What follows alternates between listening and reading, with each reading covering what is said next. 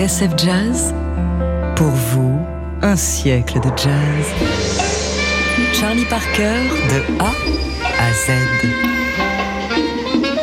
1920-2020, TSF Jazz célèbre le centenaire de la naissance de Charlie Parker.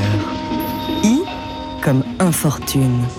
Contrairement à certains de ses partenaires comme le trompettiste Red Rodney, avec lequel il fit une tournée homérique dans les États du Sud en 1949, Charlie Parker ne fut jamais arrêté pour détention de drogue. Rare coup de chance dans une destinée sous le signe de l'infortune, de la détresse et de l'autodestruction. Bird donna davantage et reçut moins que quiconque, disait Max Roach. Interné à plusieurs reprises et contraint de mettre en gage ses instruments pour avoir sa dose d'héroïne, il ne fait les premières pages des journaux que lorsqu'il tente de se suicider en avalant de l'iode en août 1954. Quelques mois auparavant, il venait de perdre sa fille, Pri, âgée de deux ans et qui souffrait depuis sa naissance d'une malformation congénitale. Il perd alors définitivement pied. Charlie Parker, de A à Z. Semaine spéciale Charlie Parker sur TSF Jazz.